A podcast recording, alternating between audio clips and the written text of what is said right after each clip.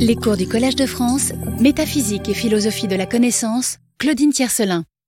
Par l'examen de la position si originale de Pierre Abélard sur l'universel.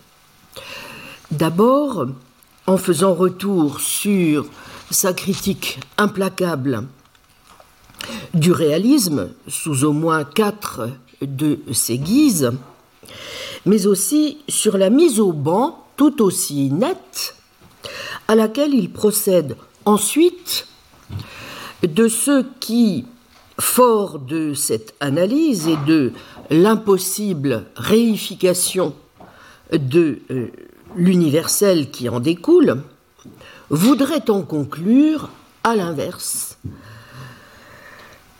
à l'image du vocaliste Rosselin de Compiègne, que l'universel n'est qu'un mot ou plus exactement n'est qu'une vox, un flatus vocis. Le message d'Abélard est infiniment plus subtil. Si l'universel n'est pas une res, s'il est bien, en effet, un mot.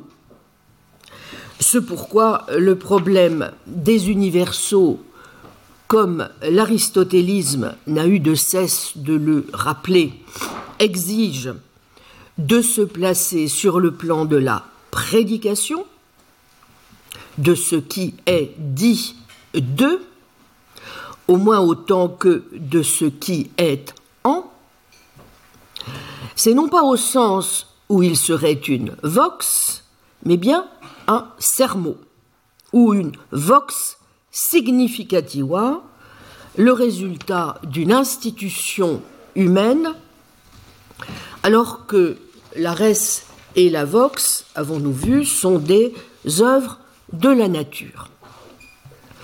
Par quoi Abélard indique bien que ce qu'il a en vue, c'est un principe fondateur de dénomination et d'intellection.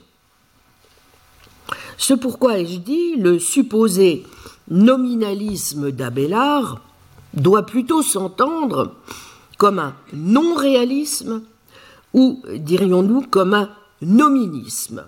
En résumé, chaque homme pris isolément est certes une chose entièrement distincte, par la même des autres, par son essence et par ses formes.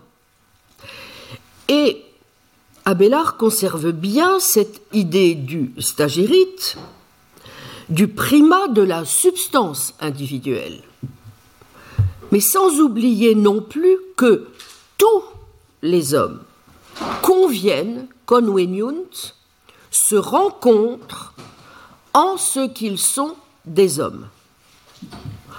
Rencontre ou convenance qui se fait donc, vous voyez, non pas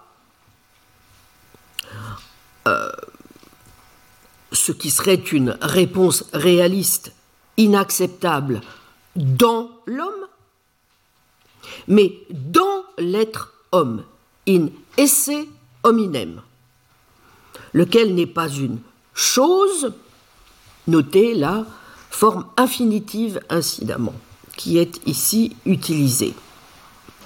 Ainsi, lorsque l'on dit que tous les hommes sont semblables en cela qu'ils sont des hommes, eh bien cela n'évoque aucune essence, aucune essentia, hein, rien donc qui existe. L'être homme, pour parler comme Jean Jolivet, c'est ce qu'on peut appeler aussi le statut d'homme, status hominis, ce qui est situé dans la nature de l'homme et dont la perception a fondé l'institution du non universel homme.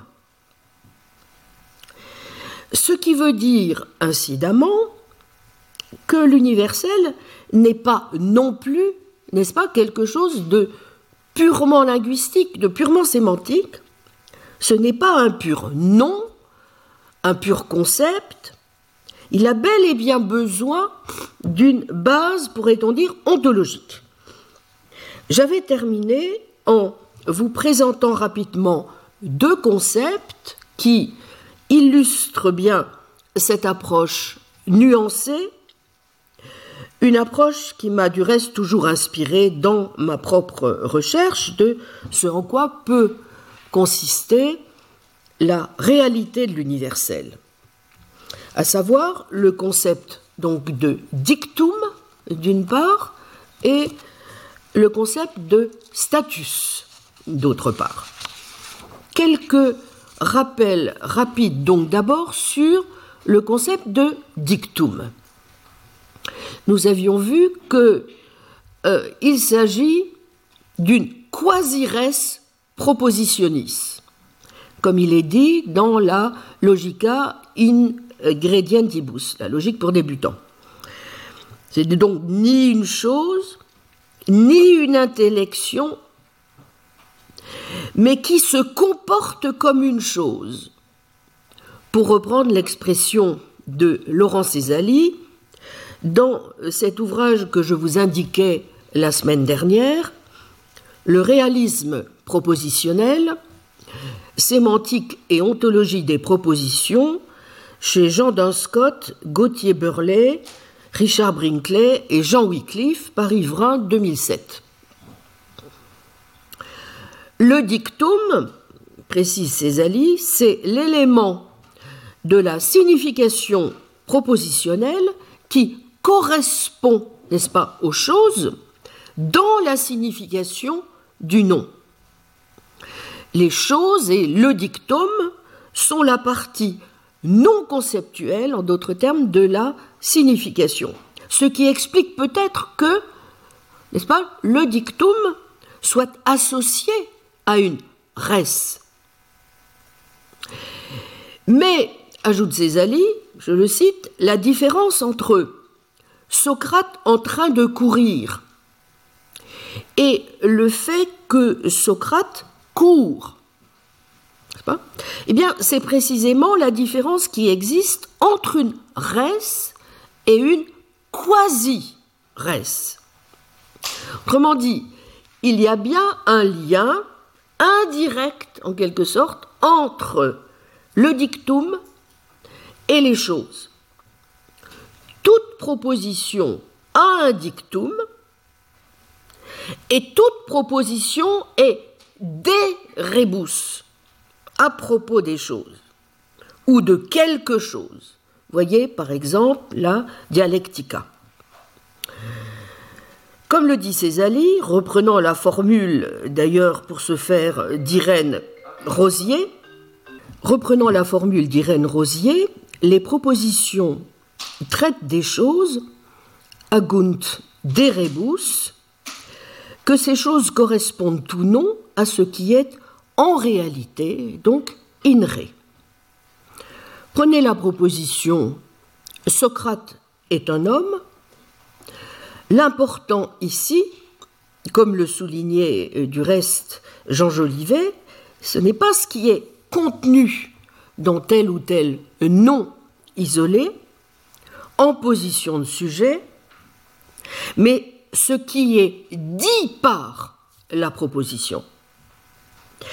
Les propositions non seulement véhiculent l'intellection, qui est relative aux choses qu'elles engendrent, mais elles signifient ce qu'elles proposent et disent. Et ce dernier signifié n'est aucun être. Ce aucun être, eh bien, c'est justement, n'est-ce pas, ce qu'Abélard appelle le dictum de la proposition. Autrement dit, les dictats sont, comme les choses signifiées par les propositions, sans être toutefois aucune essence ou encore ni une chose ni plusieurs. Dicta et arum quae sunt quasi res propositionum cum tamen nullae penitus essentiae sint. Supposons à présent que nous disions l'homme court. Eh bien, on apprend incontestablement quelque chose de déterminé n'est-ce pas, dans cette proposition sur homme. Mais même si l'on désigne par là, au fond, la nature humaine, on ne sait pas quel est cet homme qui court. Je veux un capuchon ne signifie pas que je veux celui-ci ou celui-là.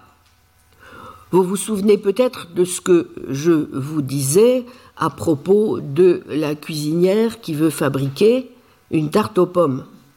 Hmm? Elle ne veut pas telle ou telle tarte aux pommes, telle ou telle pomme particulière, etc. Même si c'est bien une tarte aux pommes qu'elle veut, n'est-ce pas? Bon. C'est exactement ici le même principe. La nature humaine, si vous voulez, est conçue indifféremment. Hmm? Faites bien attention, nous ne sommes pas devant la même question ici que si nous étions euh, face au prédicat comme dans Socrate est un homme.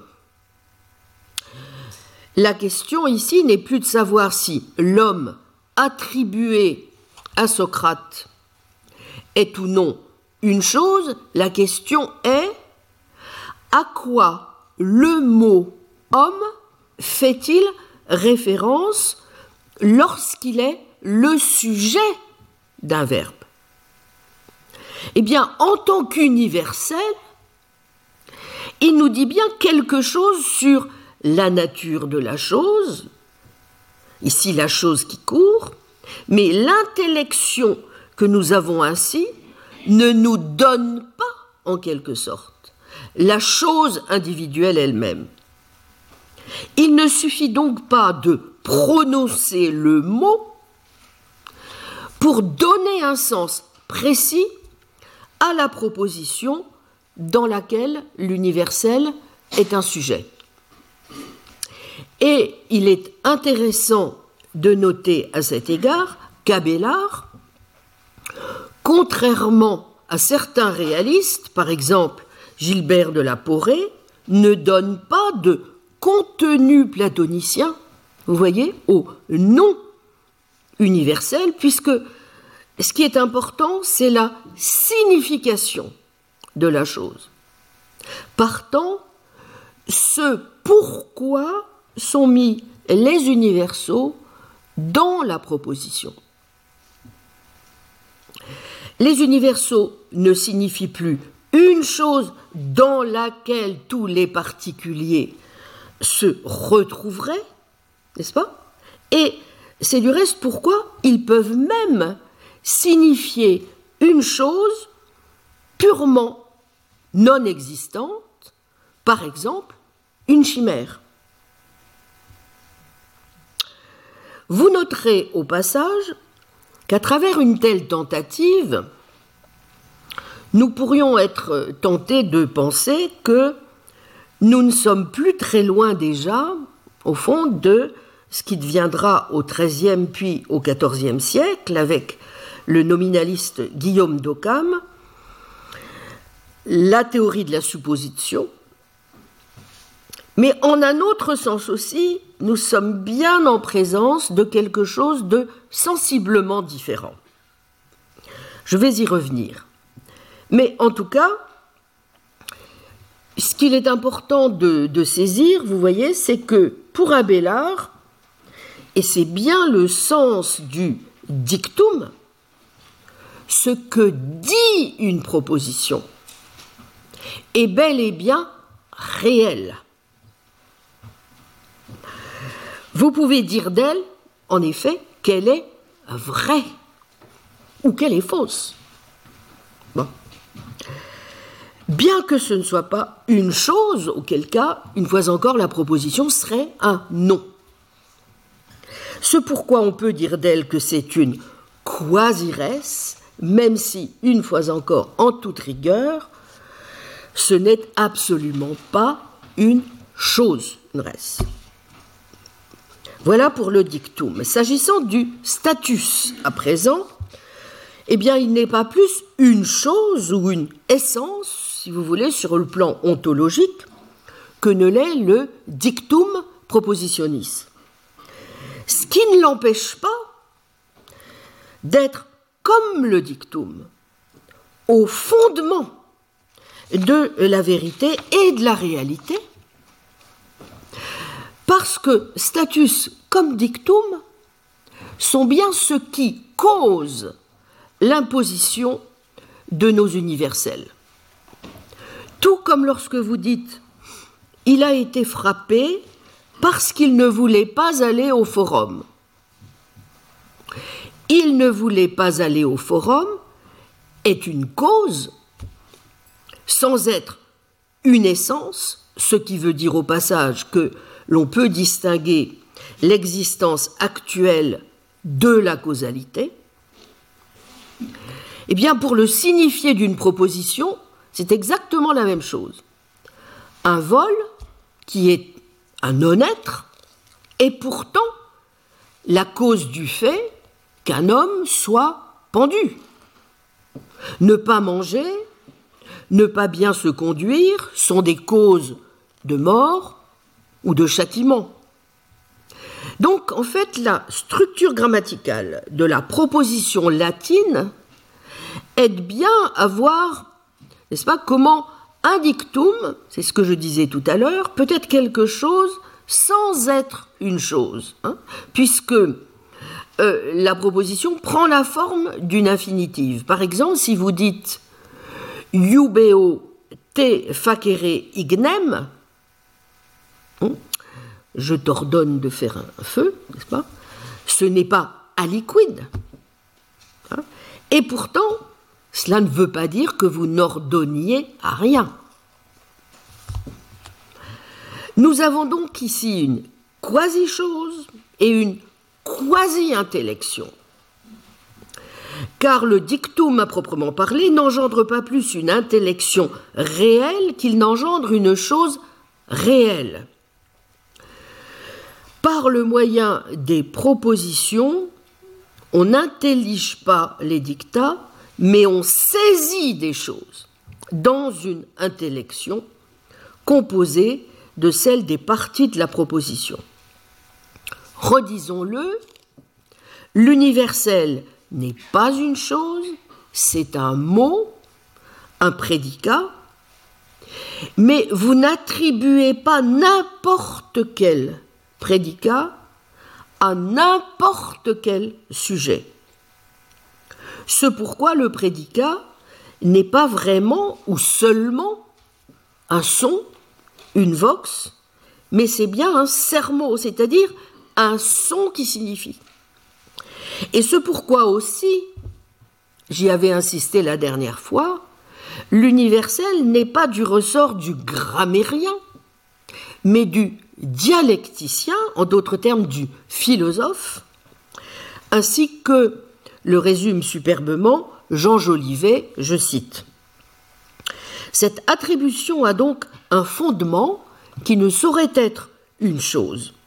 Le fait d'être homme ou l'être homme, un statut, un état. Abélard est embarrassé pour définir cela. À vrai dire, il ne le définit pas, il le présente. Il propose des exemples de ressemblances qui ne sont pas fondées sur des choses. Selon Aristote, les substances se ressemblent en ce qu'elles ne sont pas un sujet, ne sont pas susceptibles de contrariété, ni du plus ou du moins. On peut dire aussi on l'a battu parce qu'il ne veut pas aller au forum. La cause ici n'est pas une chose existante, une essentia, c'est, dirons-nous, une absence, un refus. Abélard ne cherche pas à approfondir cet élément de sa doctrine. Il l'appuie à sa théorie de l'universel et il en cherche une garantie empirique dans le langage. Fin de citation.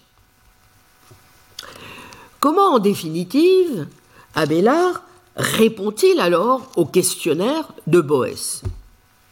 À la première question, vous vous souvenez, les universaux sont-ils des entités réelles existantes indépendamment de l'esprit?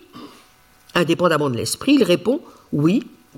Les termes universels font référence à la réalité et non pas à rien, comme le soutiennent les nominalistes. Mais en un autre sens aussi, on peut dire que les universaux n'existent que pour la pensée, car ils mettent en œuvre des conceptions abstraites et non pas concrètes des choses. En fait, toute la querelle des universaux vient d'une confusion, donc, vous voyez, dans la formulation du problème. Comme si la question était de savoir si les universaux sont réels ou non. Ce n'est pas la bonne alternative.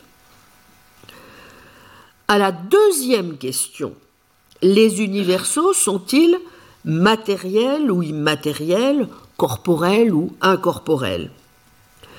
Abélard répond par une reformulation qu'il juge meilleure du problème. Il vaut mieux, dit-il, parler en termes de choses discrètes ou localement distinctes. Tout ce qui existe est discret.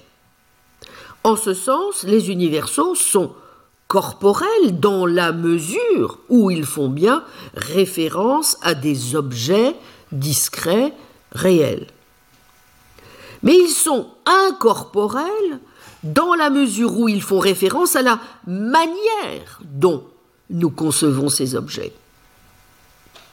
La pensée saisit les objets, ou plus exactement, les caractères des choses prises ensemble, même si elle les perçoit comme des objets distincts.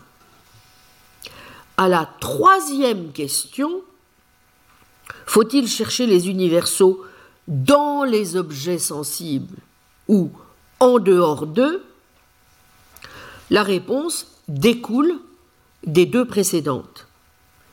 Il n'y a que trois manières de concevoir les relations entre les entités incorporelles et les objets sensibles. Les universaux peuvent exister dans les objets sensibles uniquement, tel est l'esprit, ou ils peuvent se trouver dans certaines relations entre les objets sensibles sans être des existences distinctes, comme c'est le cas de la blancheur. On dit alors qu'ils subsistent dans les choses sensibles. Enfin, certains sont complètement extérieurs aux objets sensibles tels que l'esprit divin ou l'âme. Les philosophes réalistes prétendent que les universaux subsistent dans les objets sensibles en vertu des formes extérieures qui leur sont attachées et qu'ils peuvent continuer d'exister en dehors des objets sensibles. Abélard s'oppose à une telle manière de voir les choses, hormis sur le point où il est permis de considérer que les universaux ont bien un être réel dans l'esprit de Dieu, une fois encore, nous retrouvons là chez lui quelques traces de platonisme. Mais un terme universel ne fait pas référence stricto sensu au moindre objet sensible. C'est là le rôle de la perception. Et les objets de la perception sont les seuls qui aient une véritable réalité pour la pensée humaine. Néanmoins, comme on saisit les universaux à partir des objets sensibles, eh bien, il est possible de les décrire comme étant en eux, de même qu'on peut dire d'eux qu'ils sont non sensibles puisqu'ils sont le produit d'une activité Enfin, vous vous souvenez, Abélard avait posé une quatrième question, avait ajouté une quatrième question au commentaire de Boès. Est-ce que les universaux pourraient continuer d'exister s'il n'existait plus de particuliers? Supposons qu'il n'y ait plus de rose. Est-ce que l'universel rose continuer, au fond, à avoir une existence ou une réalité. Abélard répond par la négative. Si tous les particuliers disparaissaient, les universaux ne pourraient plus faire référence à quoi? Bah, À une pluralité de choses. Néanmoins, il continuerait d'avoir une signification pour la pensée, même si celle-ci était privée de représentation particulière. Sinon, il serait tout simplement impossible d'énoncer des propositions négatives telles que, précisément, il n'y a pas de rose. Abélard conclut en évoquant à nouveau la principale source à ses yeux de confusion, celle qui existe entre les mots et les choses auxquelles les mots font référence. Lorsque la signification des termes est en jeu, bien on a vite fait de sauter des mots aux choses et vice-versa. De telles ambiguïtés logiques et grammaticales expliquent bien des erreurs.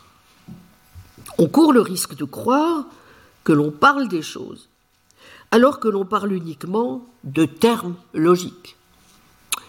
Les positivistes logiques n'auront de cesse, au XXe siècle, de nous le rappeler.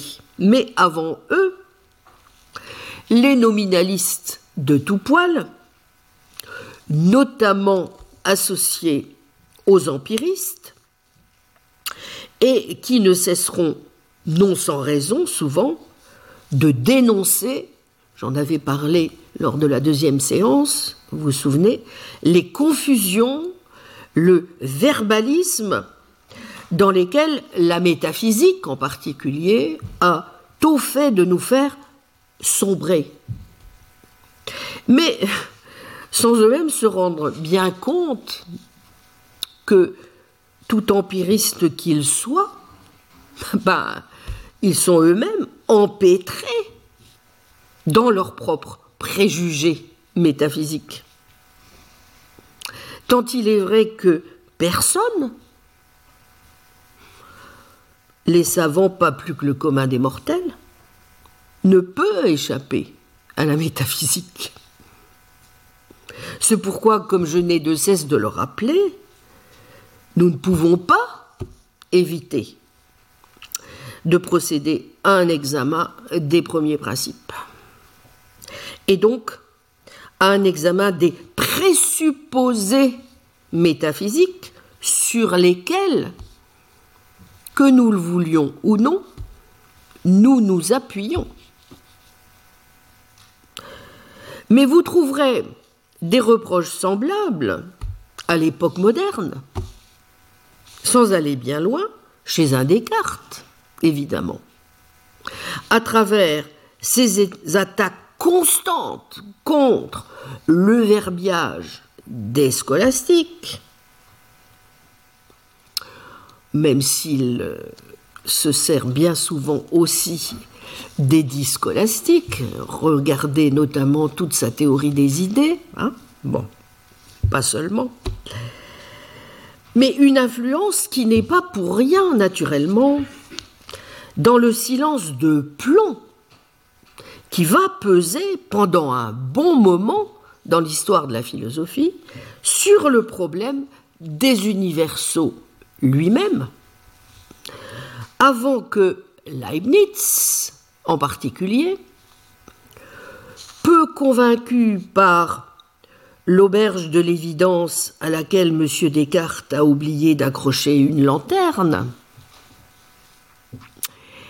et plus encore par les arguments déployés par Locke dans l'essai sur l'entendement humain, naît la curiosité d'aller regarder les choses d'un peu plus près et de déterrer, pour reprendre ces termes, de l'or dans ses scories. Je vous renvoie, à propos de ce silence de plomb de l'époque moderne, en tout cas d'une certaine tradition de l'époque moderne, au bel article que Jean-Christophe Bardou avait euh, consacré à cette question dans le volume Le réalisme des universaux, sous la direction de Vincent Carreau et Stéphane Chauvier, paru en 2002 dans les cahiers de philosophie de l'Université de Caen, numéro 38-39, page 275-300. Le texte de Bardou s'intitule Le déclin des universaux dans l'école cartésienne. Bien, dans ce superbe volume qui comporte toute une série de, de textes tout à fait importants.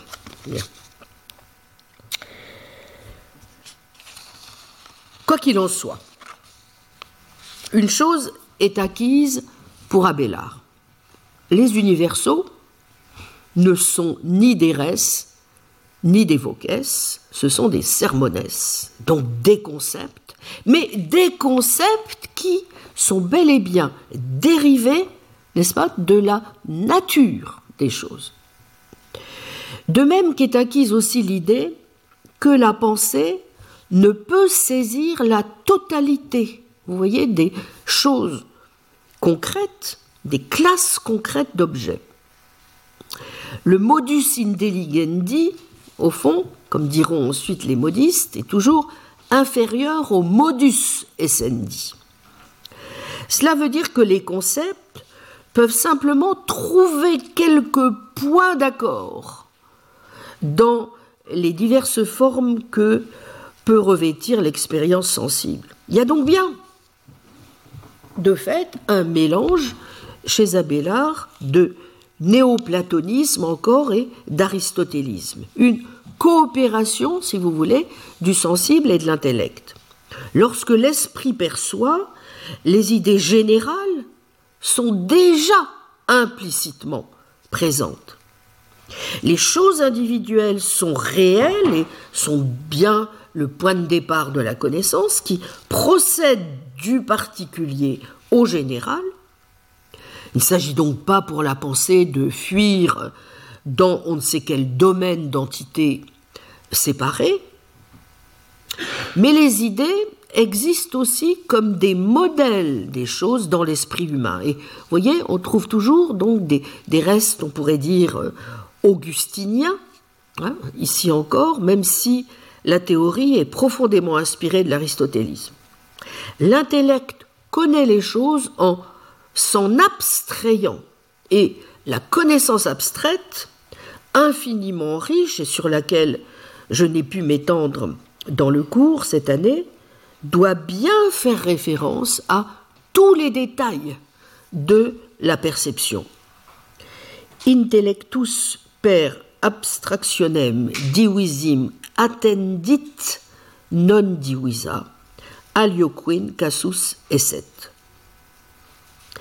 Bon, tout ce que je viens d'évoquer vous permettra, du moins je l'espère, de mieux comprendre, n'est-ce pas, aussi pourquoi, évidemment, on a parfois présenté la position d'Abélard sur l'universel, non seulement comme un nominalisme, mais aussi comme un conceptualisme. Vous voyez, donc en un sens, c'est juste. Il n'y a pas, répétons-le, d'universaux séparés. L'attaque contre le réalisme platonicien est sans appel. Les universaux sont des constructions de l'esprit, de purs produits mentaux, fixés par le langage. D'où l'intérêt aussi d'Abélard, une fois encore, pour la description donc de ces différentes procédures d'abstraction, même si cela n'atteint jamais chez lui le niveau de sophistication qu'on trouvera par exemple chez un Thomas d'Aquin. Hein. Et ce qu'on pourrait considérer aussi, bah, sinon comme un abandon de l'interrogation métaphysique, à tout le moins comme une accentuation de la réflexion sur les aspects épistémologiques et sémantiques, vous voyez, euh, du problème. Il n'empêche, Abélard parle bien de ressemblance commune et d'imposer les termes généraux aux choses en vertu de ce concept de ressemblance commune. similitudo. similitudo. Ce qui veut dire, du moins à première lecture, qu'il a aussi compris les limites que rencontre le conceptualisme que j'examinerai plus en détail. Avant d'abstraire un élément commun à partir de l'expérience de plusieurs individus, il faut bien que l'esprit soit au fond en capacité de juger que cet élément commun est présent. Donc, pour pouvoir forger l'idée d'homme, de bleu, de forme, etc., bien, faut déjà noter que divers hommes, divers objets bleus ont bien cette qualité. Et il faut donc en un sens que cet élément commun soit déjà là, et non pas une pure et simple création de votre esprit. Il semble donc bien, en d'autres termes, qu'il faille un minimum, si j'ose dire, de réalisme pour expliquer comment la pensée et la perception fonctionnent, si vous voulez. Eh bien, je tendrai à penser, et euh, en cela il a selon moi raison, qu'Abélard reconnaît ce minimum, même si sa position est hostile au réalisme platonicien. Contrairement à Rosselin, et en dépit de certaines tendances sceptiques, il ne considère pas que le processus d'abstraction falsifie nécessairement notre connaissance du réel. Tout simplement parce que les universaux sont bien fondés sur la nature des choses. Ce sont des représentations fidèles, bien que partielles, du réel, même si elles ne réussissent jamais à nous livrer ce qui est au fondement concret de la perception. Je parlerai donc plutôt que de conceptualisme ou de nominalisme, de non-réalisme ou de réalisme modéré, si vous voulez. Au fond, Abélard essaie de trouver une voie convaincante qui soit à mi-chemin entre un réalisme qui sépare les universaux des individus et un nominalisme qui abolirait toute signification. Mais il reste proche des nominalistes, au sens où, comme eux, il insiste sur le fait que le problème des universaux est d'abord et avant tout un problème qui a trait au langage et à la signification. Et nous ne devons pas oublier qu'il fut le premier à montrer à quel point il importe, n'est-ce pas, de ne pas confondre les mots et les choses. Après lui, Jean de Salisbury dira que la grammaire est le berceau de la philosophie. Et nous ne devons pas oublier non plus que c'est lui qui donne au problème la forme d'une disputatio dialectique en en faisant le lieu de rencontre des autorités contraires. Ce qui veut dire au passage aussi que le langage n'est plus cantonné au domaine de la beauté, de la perfection ou de la rhétorique. Et c'est pourquoi, avec lui, nous nous trouvons face à quelque chose qui était encore totalement étranger, vous voyez, à quelqu'un comme Porphyre, à savoir une extension du domaine de la linguistique avec constamment en arrière-plan les implications métaphysiques du problème. Quelle est la signification des noms universels? Comment se fait-il que nous puissions parler en vérité de la réalité En tout cas, nombre de caractéristiques de la position d'Abélard sur le langage, sur la grammaire, sur les signes, empêchent, vous l'aurez compris, de trop le rapprocher d'emblée aussi de ce que sera le nominalisme terministe d'un Guillaume d'Occam. Comme je l'avais montré plus en détail dans mon cours sur la sémiotique et l'ontologie, il est clair que Abélard est plus proche, vous voyez, de la position que développent des modistes comme Pierre Elie, ou les partisans de la grammaire spéculative, tels que Boès de Dacy, et plus tard Thomas d'Erfurt et Jean Scott, notamment dans la conception que développera ce dernier du signifié propositionnel que j'avais analysé en détail. Je vous renvoie notamment sur ce point au cours des 2 et 9 avril 2019 sur les choix difficiles d'une sémiotique réaliste entre la tradition de l'oratio mentalis et celle de l'enunciatio in mente. Quelques brefs rappels tout de même pour ceux d'entre vous qui n'auraient pas envie d'aller se replonger euh, en arrière,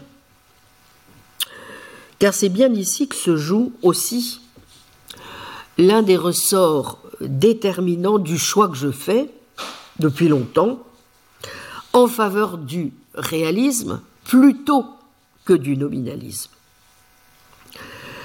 Comme l'avait souligné l'historien de la logique Ernst Moody, que je cite, la différence radicale entre la nature de la logique selon Guillaume d'Occam et Jean Scott consiste en cela que pour le premier, elle est un art, une technique, portant sur les opérations discursives de l'esprit et permettant une appréhension ordonnée du monde.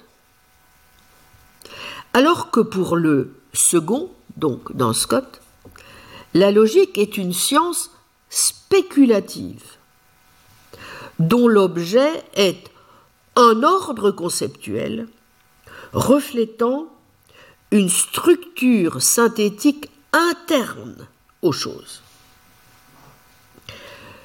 Fin de citation. Plus précisément, comme l'a fort bien analysé Laurent Césali dans l'ouvrage que je vous indiquais tout à l'heure, que je cite, ni le nominaliste, ni le réaliste ne nie les liens unissant langage et réalité. Mais le réaliste est celui qui aura tendance à les resserrer et à les généraliser. Le différent apparaît pour ainsi dire en aval, à savoir là où il s'agit de savoir si l'ordre logique est dans une relation de dépendance par rapport à l'ordre ontologique. Lorsque cette question, soulevée à propos d'expressions à l'éthique, reçoit une réponse positive, la théorie au sein de laquelle elle est articulée tombe sous la notion de réalisme propositionnel. Césalie, page 13. À savoir, de cette position philosophique qui fait intervenir une entité ou un objet intentionnel pour expliquer le fonctionnement sémantique des propositions. Comme l'a également montré Claude Panassio dans ce très beau livre qui s'appelle Le Verbe intérieur, cela correspond bien à la position que développera Scott. Je vous rappelle les dates 1266-1308, donc un peu plus d'un siècle, vous voyez, après Abélard, 1079-1142. Hein. Sur la primauté, justement, de l'énonciation in mente. Position qu'il prendra soin de distinguer de l'interprétation comme de l'oratio mentalis que privilégiera plutôt Occam. Occam, c'est autour de 1285-1347. Hein, pour s'efforcer de répondre à l'énigme posée par le Péri-Herménéas d'Aristote, où il est question, dès les premiers chapitres, de noms, de verbes, et donc de catégories grammaticales qui traditionnellement ne s'appliquent qu'aux mots de la langue et pas au concept. Aristote, qui plus est, comme le rappelle Panacio, définissait comme signe conventionnel, si vous vous souvenez bien, les noms dont il traitait alors. Cela ne convient guère au pur produit de l'intellect. Même ceux qui, au Moyen Âge, voyaient dans les concepts des signes au sens propre, tels Jean d'un Scott, prenaient soin de préciser qu'il s'agissait de signes naturels, n'est-ce pas, et non pas conventionnels. Les tenants d'une interprétation intellectualiste de la logique rencontraient donc avec le Ménéas un obstacle de taille. Certains auteurs là-dessus parleront encore de discours mental. Mais en quel sens? Eh bien, Jean Scott, au début de la première des deux séries de questions sur le Ménéas, s'interroge, comme il était d'usage, sur le sujet du traité. C'est l'énunciatio in memte, répond-il. Alors que ses prédécesseurs parlaient, eux, d'interprétation en général, à la suite de Boès, ou alors, comme Robert Kilwardby, d'énonciation tout court.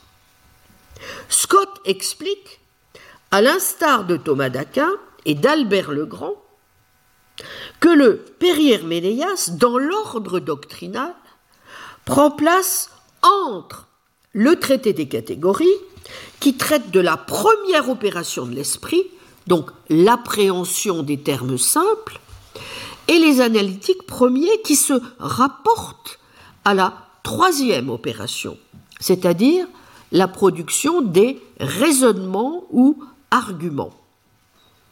Il est donc trop général de parler seulement d'interprétation à propos de ce traité, car l'interprétation, qui pour un médiéval correspond à l'encodage comme au décodage, peut concerner aussi bien les termes simples que les complexes, et parmi ceux-ci aussi bien les raisonnements que les phrases. Beaucoup plus approprié, en l'occurrence, est le mot énonciatio, énonciatio simplex, qui évoque spécifiquement la production par la deuxième opération de l'esprit d'unités complexes susceptibles d'être vraies ou fausses, et donc les propositions. Eh bien, dans Scott et de ceux qui pensent que la logique en général ne saurait porter sur le langage oral en tant que tel. Aucune partie de la logique, dit-il, n'a pour sujet les sons oraux, wokes. Commentant cette phrase, Césali observe que le propos d'inspiration avicénienne a ici une portée qui dépasse celle du père Herménéas. C'est là une remarque importante. Pourquoi? Eh bien parce que entre le siècle d'Abélard et celui dans lequel s'exprime Don Scott, vous voyez, la grille de lecture a changé. C'est un point que rappelait fort justement Alain de Libéra dans La querelle des universaux, page 64, passage que je vous cite. L'opposition courante dans l'historiographie entre un universel de communauté improprement appelé universel de Boès. L'universel défini comme ce qui est commun à plusieurs choses. Et un universel de prédication, improprement appelé universel de Porphyre, c'est-à-dire l'universel compris comme ce qui est dit de plusieurs choses, n'est-ce pas est pour nous dit de Libera, un avatar de la définition combinatoire des substances premières et secondes et des accidents universels aux particuliers, à partir des relations d'inhérence et de prédication dans les catégories. La grille aristotélicienne, les définitions qu'elle autorisait ne semblaient pas promises à soutenir le feu d'inépuisables controverses. C'est pourtant ce qui s'est produit.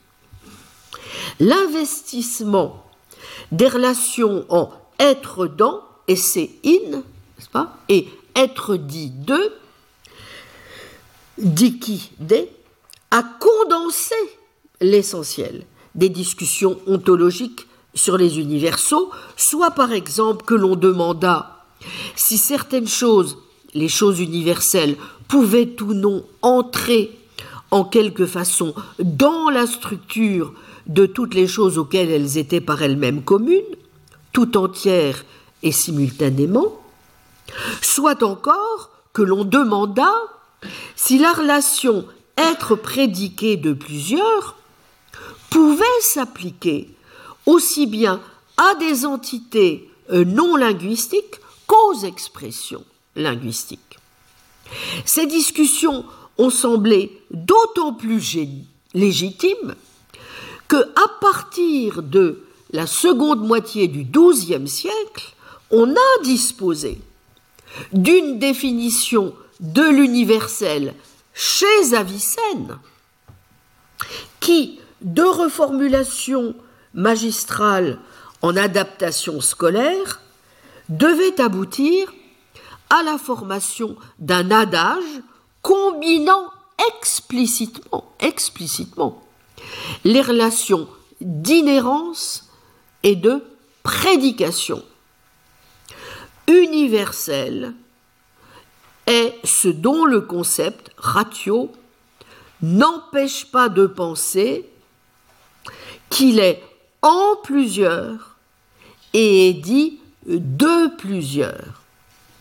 Cité par Delibera, donc page 64. Vous voyez? Donc c'est très très important de comprendre comment se met en place, si vous voulez, cette espèce de, de grille de lecture à partir de laquelle ce qui pouvait apparaître comme une dichotomie absolument irréductible ne devient plus qu'une sorte d'entrecroisement, si vous voulez, des problématiques. En tout cas, il est bien plus clair, vous comprenez, désormais, vive Avicenne,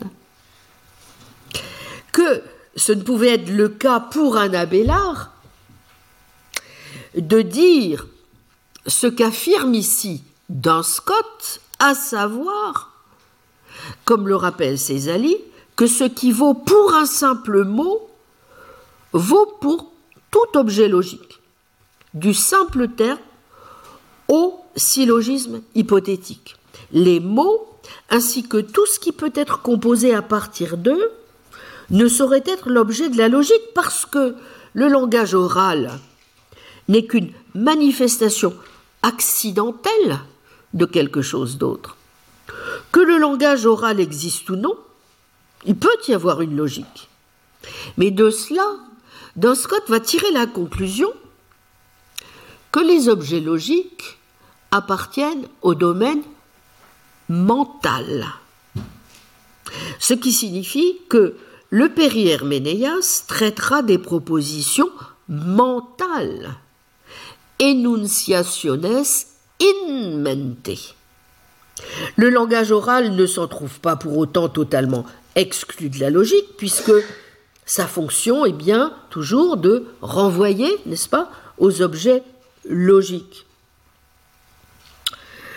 Mais il lui faut des objets intelligibles qui ne peuvent se trouver que dans l'esprit. Donc cela vaut pour le Périherménéas autant que pour les autres parties de la discipline. Et voilà pourquoi, comme l'observe aussi Césali, on doit lui attribuer, attribuer l'énonciation in mente comme sujet propre. Voyez Césali, page 107, et Panatio, le verbe intérieur, page 238.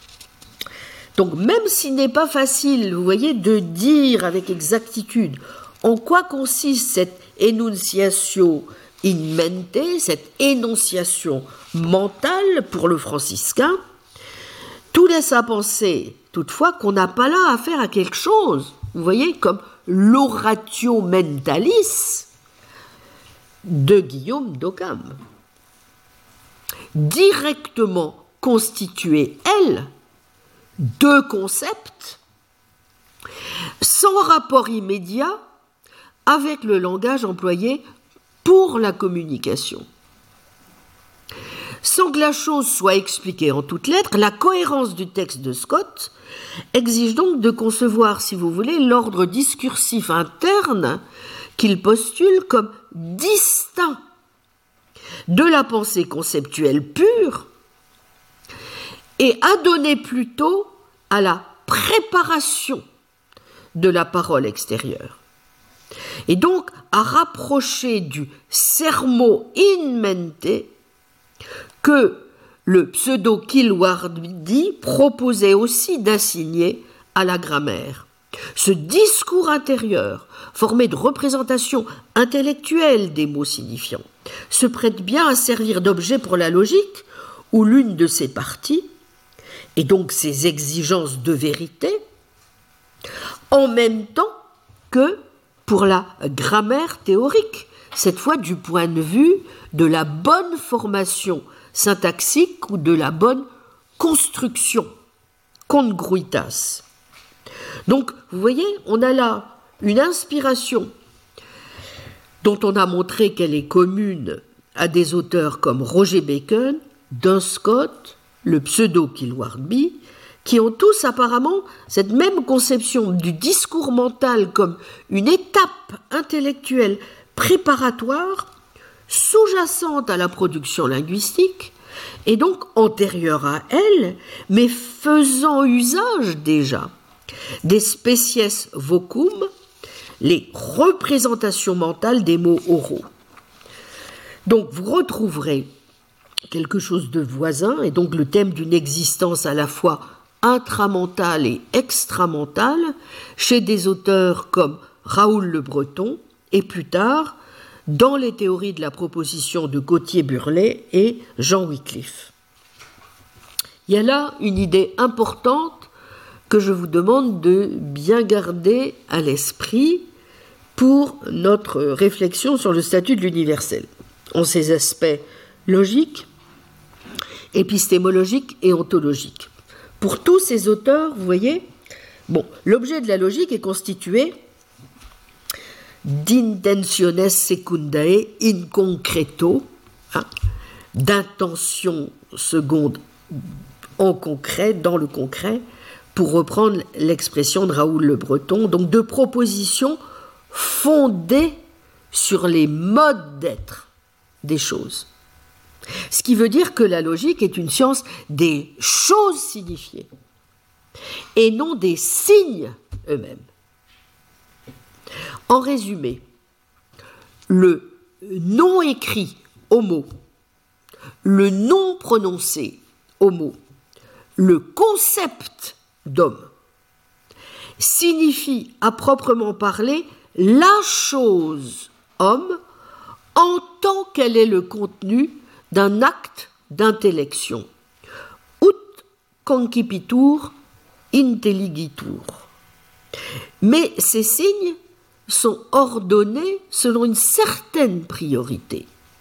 Un nom écrit ne donne à connaître son signifié que par l'intermédiaire d'un nom prononcé, et un nom prononcé ne donne à connaître son signifié que par l'intermédiaire d'une similitude mentale de cette chose. La similitude mentale, la spéciesse, signifie immédiatement ce que les noms prononcés et écrits signifient de manière médiate. Donc la chose en tant qu'elle est intelligée. Voyez Césalie, page 127-128.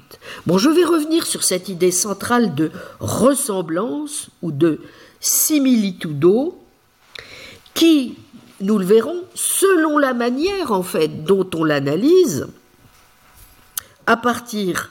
euh, va jouer un rôle central dans l'opposition qui se fera jour de plus en plus à partir de l'époque moderne entre le courant empiriste, nominaliste et conceptualiste que vous trouverez chez un Locke, chez un Berkeley, chez un Hume, d'une part, et les partisans de moins en moins nombreux du réalisme d'autre part, tant le nominalisme apparaîtra, comme je vous l'ai dit, à partir de l'époque moderne, au fond comme la position en quelque sorte par défaut.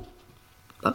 Même si, en tout cas c'est ainsi que je vois les choses, ce que j'avais essayé de défendre comme position dans mon cours sur la sémiotique et l'ontologie, y compris par exemple chez un auteur comme Condillac, qu'on tend à ranger sans coup férir dans le camp des nominalistes, les choses sont sûrement un peu plus complexes qu'on tend bien souvent à les présenter. J'avais notamment montré qu'il y avait pas mal de points communs entre la position de Condillac et celle de Thomas Reed sur ce point. Bon, mais je me permets simplement de vous renvoyer à ces analyses. Il n'empêche, la question que l'on est évidemment en droit de poser dès lors et que euh, l'on a posé du reste à ces auteurs médiévaux, plus enclins donc au réalisme, et celle de savoir si, au fond, bah, en s'y prenant ainsi, ils ne basculent pas dans une forme d'idéalisme. Pourquoi? Eh bien parce que, en particulier, si le processus de signification est quelque chose qui se clôt donc, vous voyez, in mente, hein, est-ce que cela n'implique pas que nous ne parlions en définitive que de nos états ou contenus mentaux, alors que nous croyons en toute bonne foi parler des choses? L'intérêt d'une perspective comme celle de Dan Scott sera justement, comme j'ai souvent eu l'occasion de le défendre, de donner quelques clés, justement, pour éviter, pour échapper à une telle conclusion, et notamment en raison de la caractérisation même qu'il donne du signifié ultime des noms. Une chose, en tant que conçu, res us ut intelligitur, je cite Césali, n'est pas une image de cette chose ou une simple représentation de cette chose, mais son essence, telle qu'elle est signifiée par sa définition. Plus précisément, le signifié ultime des propositions est une compositio rerum, non pas out existante, mais bien intelliguntur. Cet objet complexe est dans l'intellect, sans pour autant se confondre avec les spéciès ni se réduire à elles. Il existe dans l'intellect sur le même mode que les choses. C'est-à-dire comme le connu existe dans ce qui le connaît, ut cognitum in cognoscente. Même si certains passages, comme le note Césali, peuvent laisser entendre que le signifié propositionnel n'est pas une composition des choses en tant qu'elles sont intelligées, mais de choses tout court. Fin de citation. Bien, c'est là un point qu'a aussi fort bien mis en lumière Dominique Perler dans son beau livre que je vous recommande sur les théories de l'intentionnalité au Moyen Âge, Vrin 2003 en analysant justement le statut ontologique, vous voyez, du signifié propositionnel et en mettant en évidence plusieurs points d'importance, à savoir, un, que les choses, dans la mesure où elles sont présentes dans l'intellect, en tant que contenu d'actes cognitifs, en tant qu'elles ont un essai objectivum, un être objectif dans l'intellect, ont aussi un essai intentionnel et, en un mot, sont des objets intentionnels. incidemment, nous ne sommes pas très loin d'un certain nombre de choses que dit aussi M. René Descartes sur la présence de l'idée, sa réalité objective, le contenu représentatif, la réalité formelle. Je laisse de côté tout ceci, mais il n'était pas aussi bête, n'est-ce pas, que j'ai bien voulu le faire croire tout à l'heure. Bon, deuxièmement, qu'en toute rigueur, leur statut ontologique n'est jamais décrit par d'un Scott que négativement ou par élimination, et pourvu d'un essai intentionnel, toute entité qui n'est ni une entité réelle mentale, donc spéciès ou acte mental, ni une entité réelle extramentale, ni une fiction de la raison, ni pourrait-on ajouter une entité abstraite du type des idées, puisque ce genre d'entité est explicitement rejeté par Don Scott à plusieurs reprises. Mais alors comment expliquer ce qui pourrait apparaître comme une absence de statut ontologique des objets intentionnels eux-mêmes? En fait, il ne s'agit d'un manque, d'une question laissée en suspens, considère Perler, mais aussi ses alliés, que si vous traitez les objets intentionnels dans une perspective purement métaphysique, en ne voyant pas que si Duns Scott n'entre pas véritablement en matière, c'est que son intérêt est avant tout épistémologique. Ce qui l'intéresserait donc, selon Perler et ses alliés, mais je ne suis pas justement d'accord avec leur interprétation, n'est pas de savoir ce que sont les objets intentionnels, mais de poser une distinction entre les objets en tant qu'ils existent hors de l'intellect et en tant qu'ils sont présents dans l'intellect. Les motivations du docteur subtil seraient donc, vous voyez, en quelque sorte pragmatiques, cette distinction permettant entre autres d'élaborer une sémantique des propositions qui présenterait une cohérence et une homogénéité remarquables, ainsi qu'un champ d'application particulièrement large. En effet, à la catégorie épistémologique de res ut intelligitur ne répond aucune catégorie ontologique entièrement indépendante. Il n'y a à proprement parler que des objets extramentaux et des qualités ou des actes réels dans l'âme. Les objets intentionnels n'ont pas de domaine ontologique qui leur serait propre ni une res ut intelligitur, ni une composition rerum ut intelliguntur ne sont des entités autonomes. Elles ne sont que le contenu d'actes cognitifs portant ou ayant porté sur un ou des objets réels. Je cite Césali, page 138. Bon, si je suis d'accord avec l'analyse, je n'en tire pas du tout, pour ce qui me concerne, la même conclusion. La perspective de Scott est bien métaphysique et pas seulement épistémologique. Simplement, ce que Don Scott veut justement souligner, c'est que la solution réaliste correcte consiste précisément à se dégager d'une conception que j'appellerais réaliste métaphysique ou d'une conception qui ne lirait le réalisme que dans les termes d'une stricte déclaration d'indépendance. Ce que du reste est bien obligé d'admettre Césali, qui conclut de son analyse que, je cite, cela posé, il est évidemment important de se souvenir que la signification donne ainsi accès à l'essence des choses, laquelle n'est pas, n'est certainement pas un objet intentionnel. Fin de. Bon, page 162. Dans le discours, dispositif propositionnel, ajoute-t-il, la proposition mentale occupe une place particulière, elle est bien le dernier signe du système dans l'ordre de la signification, mais aussi le premier dans l'ordre de la formation des propositions, lesquelles ont une valeur de vérité. Bref, la proposition mentale n'est pas le terme de la chaîne de signification, au contraire, une proposition mentale a un signifié qui lui est propre. Il s'agit d'un objet intentionnel complexe, une composition rerum ut intelliguntur, dont l'ancrage dans le réel est garanti par l'accès cognitif que nous avons à l'essence des choses.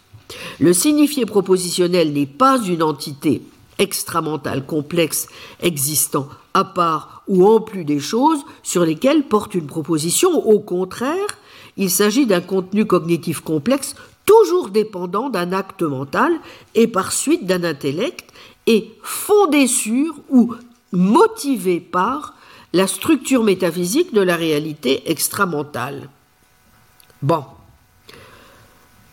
On pourrait évidemment être tenté de penser que l'ensemble de la théorie est, je cite Césali, menacé par une objection de fond.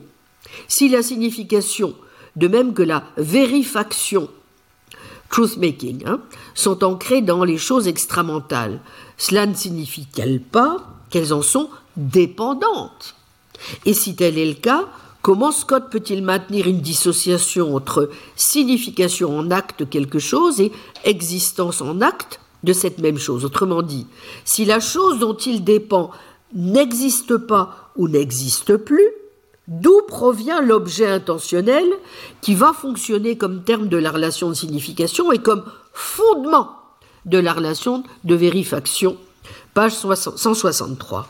Mais justement, comme je l'ai souvent rappelé, c'est bien aussi ce vers quoi, d'ailleurs me semble tendre pour finir Césalie lui-même dans sa lecture, l'un des traits les plus fascinants du réalisme scotiste est sans doute d'offrir une réponse à cette question en évitant les deux voies royales du réalisme que sont le platonisme et la théorie de la connaissance comme étant toujours tributaire de l'illumination divine. Bref, on pourrait parler ici de virtute sermonis et c'est assez drôle parce que Césali emploie justement le terme de réalisme à visage humain. Bon. Qui est, comme vous le savez, le titre d'un ouvrage de Hilary Putnam que je vais tout à l'heure commenter. Selon lui, en effet, l'intellect humain est capable de produire des objets intentionnels. Page 163-164, il ne les crée pas, ne les invente pas non plus, mais peut en quelque sorte les recomposer ou les reconvoquer. Il s'agit d'un processus cognitif naturel, ne nécessitant aucune illumination divine, ni aucun recours à des entités abstraites ou idéales. Sans doute Dieu n'est-il pas totalement étranger à cette faculté humaine étonnante, mais il ne joue aucun rôle dans le processus de production des objets intentionnels. Son rôle, si essentiel soit-il, reste, pour ainsi dire, extérieur ou antérieur. Et on notera d'ailleurs au passage que dans Scott, à la différence du réaliste extrême de ce docteur Planus qu'est Gauthier Burlet, celui qu'Occam a identifié comme l'un de ses adversaires majeurs, ne considère pas qu'il y a des propositions dans les choses. Tout simplement parce que le signifié propositionnel ultime est plutôt ce qu'en termes contemporains nous appellerions le vérifacteur, le truth maker des propositions. Voyez? Mais dans le cadre du dispositif propositionnel scotiste, admettre qu'il y a des propositions dans les choses bah, reviendrait justement à poser qu'il existe des propositions qui sont uniquement signifiées sans être elles-mêmes des signes et que ces propositions particulières, si elles ne sont pas dénuées de toute vérité, ne sont en tous les cas pas des vérités au sens logique du terme, mais ne sont pas des porteurs de vérité. La structure propositionnelle des signifiés ultimes des propositions est justement un argument pour franchir ce pas. Eh bien, je crois que c'est en effet le pas qu'il franchit, même si c'est vrai qu'en toute rigueur, Césali a raison de dire que Scott ne le fait nulle part pas Même s'il a des formules qui semblent indiquer qu'il en est extrêmement proche. Page 166. Bon, il en est extrêmement proche. Donc, eh bien, c'est précisément cette intuition, vous voyez, ou ce que je considère pour ma part comme une anticipation géniale, qui fascina par exemple quelqu'un comme Charles Peirce, et qui fera dire à ce dernier en 1871 que Don Scott est bien celui, je le cite, qui énonça le premier, de façon cohérente, la position réaliste et qui la développa dans toute son amplitude en l'appliquant à toutes les questions qui en dépendent. Ceci est dans le compte-rendu de l'édition Fraser des œuvres de Berkeley de 1871, dans le volume des œuvres de Peirce, euh, volume 1, page 138. Et Peirce ajouta Sa théorie des formalités est la plus subtile qui ait jamais été proposée, à l'exception peut-être de la logique de Hegel, même si, malheureusement, Don Scott développera un réalisme finalement trop modéré et ne se séparera lui-même, en définitive, du nominalisme, Peirce, que d'un cheveu. Bon. Voilà qui me conduit à dire quelques mots de la troisième illustration que j'avais proposé de vous présenter dans notre enquête sur l'impossible réification de l'universel pour clouer définitivement le cercueil des réalismes de l'ARES même s'il nous faut, pour le faire, sauter allègrement de nouveau quelques siècles. Je veux parler de l'attaque cinglante qu'aura menée au XXe siècle Hilary Putnam, l'auteur du réalisme à visage humain, entre autres, contre ce qu'il appelle le réalisme métaphysique ou réalisme avec un grand R. Alors, sans doute me direz-vous, sommes-nous loin de Platon, d'Aristote, d'Abélard, de Dan Scott et de façon générale de la fameuse geste médiévale Et pourtant, et pourtant, que cherche juste à faire Putnam en dénonçant une position de ce genre? Plongeons-nous à présent, si vous le voulez bien, dans les années 75-80 époque euh, dont j'ai retracé les grands bouleversements qui se produisent alors dans la pensée, notamment dans mon livre de 2002 sur euh, Hilary Putnam, l'héritage pragmatiste, et dont j'avais aussi analysé quelques-uns des grands thèmes dans mon cours sur la métaphysique des espèces naturelles. Nous sommes notamment à l'époque, certes lointaine pour ceux d'entre vous, jeunes auditeurs qui n'étaient pas encore nés, où la grande question est de savoir comment eh bien, on peut éviter de sombrer dans les gouffres qu'avaient mis en place euh, un certain nombre de, philosophes, notamment M. Quine, et comment on pouvait répondre aux difficultés et défis qui se posaient à tous ceux qui, prenant acte ben, des thèses quiniennes, euh, dont j'avais évoqué quelques-unes euh, lors du premier cours, bien, mettait à mal l'ontologie. Une ontologie désormais tenue pour relative, n'est-ce pas? Et dans le même élan, toute position autre que nominaliste. Hein? Souvenez-vous de ce texte classique de Quine et de Goodman sur euh, justement euh, quelques pas pour avancer dans la question du nominalisme, n'est-ce pas? Bon. Euh, Bon, mais quoi n'est pas le seul. Il y a aussi, n'est-ce pas, Carnap, qui est dans la ligne de mire, si vous voulez, de Putnam quand il réfléchit à la manière de répondre aux défis absolument énormes qui sont alors posés. Il faut, se représenter l'importance du paradigme pas, à partir des années 60-70, sur toutes ces questions. Et donc, euh, comment est-ce qu'on peut éventuellement répondre, euh, si vous voulez, aux défis que cela pose, notamment à des questions comme l'ontologie, mais aussi à des questions aussi importantes, mais dont nous avons vu combien aussi elles comptaient, vous voyez, pour les anciens et les médiévaux, à savoir le problème de la référence et de la signification. Hein eh bien, c'est en partie contre les positions de Quine et aussi de Carnap que des philosophes comme Saul Kripke et Hilary Putnam vont s'employer à défendre, vous voyez, dans le milieu des années 70, une forme de réalisme scientifique, à certains égards même essentialiste, auquel ils associent une théorie causale de la référence et, dans le cas de Kripke, une théorie quasi essentialiste des noms propres et des espèces naturelles. Bon. Alors, à plusieurs reprises, et dans son récent livre où il propose fort opportunément de mettre la métaphysique en premier, Putting Metaphysics First, 2010, et où il se livre à une critique inlassable des arguments invoqués par les antiréalistes contemporains contre le réalisme, le philosophe Michael David, D-E-V-I-D-T, hein, ne s'y est d'ailleurs pas trompé, qui, tout en jugeant les arguments de Putnam insuffisamment efficaces pour lutter contre l'antiréalisme, le range bien dans le camp des réalistes.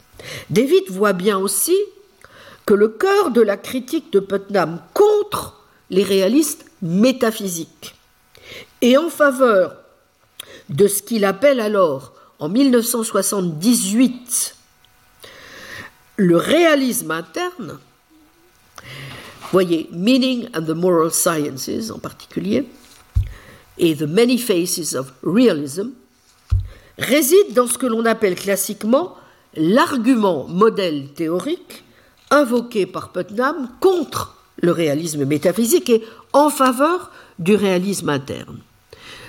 Donc, voyez, Meaning of the Moral Sciences, 1978, page 125-127, et aussi Realism and Reason, dans le volume 3 des Philosophical Papers, 1983, page 1 à 25. Putnam commence par argumenter contre la possibilité de relations de référence déterminées à une réalité indépendante de l'esprit. Il en résulte, dit-il, que la théorie idéale, celle qui satisferait toutes les contraintes théoriques, ne peut en aucun cas être fausse. Partant, le réalisme métaphysique est, dit-il, incohérent. Putnam anticipe et rejette une réponse qui fait appel à la théorie causale de la référence. Je vais expliquer. Tout ce que fait la théorie causale, soutient-il, c'est ajouter plus de théorie à la théorie idéale. Je cite, comment des causes, vous voyez qu'on est toujours dans le problème de la causalité lorsqu'il est question de dénomination, n'est-ce pas? La causalité est toujours au principe de la dénomination, ne l'oubliez pas, n'est-ce pas? C'est toujours quelque chose qui est en arrière-plan. Bon, comment des causes peuvent faire référence de façon unique est aussi énigmatique que de savoir comment cela est possible pour le mot chat. Meaning and the Moral Sciences, 1978, page 126. Argument qui a déchaîné, comment David, un torrent de réponses. Or, quels que soient les arguments fondés ou non de ce débat, et que l'on considère ou non que la manière dont Putnam pose le problème n'a, selon David, rien à voir avec le réalisme, mais, dit-il, avec la référence avec la théorie de la représentation, mais pour moi les deux précisément sont liés, contrairement à ce que pense David. En tout cas, le dernier jugement est correct. Putnam a raison de dire que, je cite, le réalisme métaphysique est un hybride de quelque chose comme la théorie de la correspondance, théorie de la vérité de la correspondance. The Many Faces of Realism, 1987, page 15-16. Et de fait, le défi de l'argument putnamien peut être formulé, et semble d'ailleurs souvent l'être, d'une manière qui présuppose le réalisme, au sens suivant. Une représentation est reliée causalement à une entité indépendante de l'esprit, mais causalement étoile à une autre. Quelle relation détermine la référence? S'il s'avère qu'il soit très difficile de naturaliser la référence, alors peut-être devrions-nous chercher une théorie non référentielle de l'esprit et du langage. Si nous étions complètement désespérés, peut-être pourrions-nous songer à renoncer au naturalisme. Ce que nous ne devrions jamais envisager un seul instant, c'est l'idée que, ouvrez les guillemets, nous, nous découpons le monde en objets lorsque nous introduisons tel ou tel schème de description. Fin de citation. Ceci est extrait de Raison, vérité et histoire, texte de Putnam de 1981, qui a été traduit en français en 1984 sous le titre Raison, vérité et histoire. Dans la traduction française, euh, c'est page 51. Bon, on acceptait l'idée, dit David, mais c'est pas reconstruire le bateau tout en restant à bord, c'est sauter par-dessus bord. Si David a en partie raison de mettre l'accent chez Putnam, comme j'ai pu le faire moi-même, sur les risques idéalistes de ces différentes versions du réalisme, qu'il s'agisse donc de la position qu'il va commencer à adopter contre le réalisme métaphysique, à savoir le réalisme interne, ou de la version plus humaine, celle qu'il adopte par exemple dans le réalisme à visage humain, puis plus pragmatiste, celle qu'il élabore à la fin dans des textes notamment comme euh, The Dual Lectures ou The Threefold Chord, eh bien, une conception plus pragmatiste ou dit-il encore plus naturelle du réalisme, et de cibler plus particulièrement les arguments en faveur de la thèse de la relativité conceptuelle, je ne suis pas sûr qu'on puisse accorder à David l'ensemble de la critique. Pourquoi? Et je voudrais donc ici défendre un peu les arguments de Putnam en faveur du réalisme et contre le réalisme métaphysique. Eh bien, en effet, je crois qu'un point important et qui montre à quel point il y a finalement, vous voyez, à travers l'histoire, une sorte de, continuité dans la manière dont les philosophes repensent, reprennent à nouveau frais certains problèmes qui circulent, vous voyez, hein, de façon, qui de temps à autre reviennent à la surface. Eh bien, en effet, ces arguments sont indissociables de sa conception de la causalité, plus généralement aussi de sa conception de la rationalité, mais également de sa théorie causale de la référence. Toute la question étant de savoir s'il est possible, ce que je ne crois pas, de défendre une forme satisfaisante de réalisme, d'une part, en dissociant complètement les questions métaphysiques des questions sémantique et épistémique, telle qu'elle se présente au niveau de la référence et de la représentation. Je pense que ce que je viens de vous dire sur Abélard et sur Don Scott vous aura permis déjà de comprendre pourquoi je ne peux pas considérer qu'il faille dissocier les deux choses, n'est-ce pas?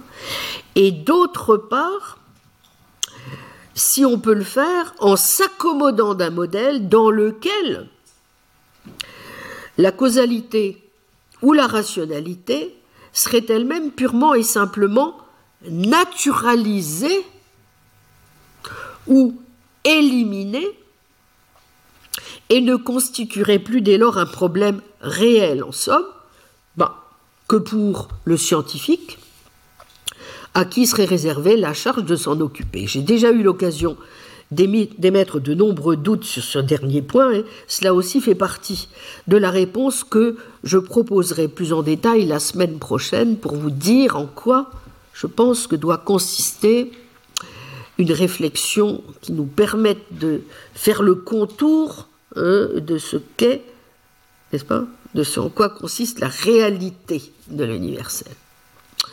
Pour l'heure, comprenons pourquoi les critiques adressées par Putnam et par d'autres, aux vues métaphysiques au demeurant aussi variées, voire opposées euh, que le seront au XXe siècle, bon, à la fin du, 19e et au début 20e, justement, le métaphysicien réaliste Peirce, dont je vous ai évoqué, mais aussi des philosophes comme Wittgenstein, ou encore Michael Demet, ou encore quelqu'un comme Richard Rorty, ou à vrai dire, on vient de le voir, la plupart des philosophes médiévaux, au réalisme métaphysique, sur la base de considérations sémantiques et épistémiques, sont plus fondés que ne semble le penser David.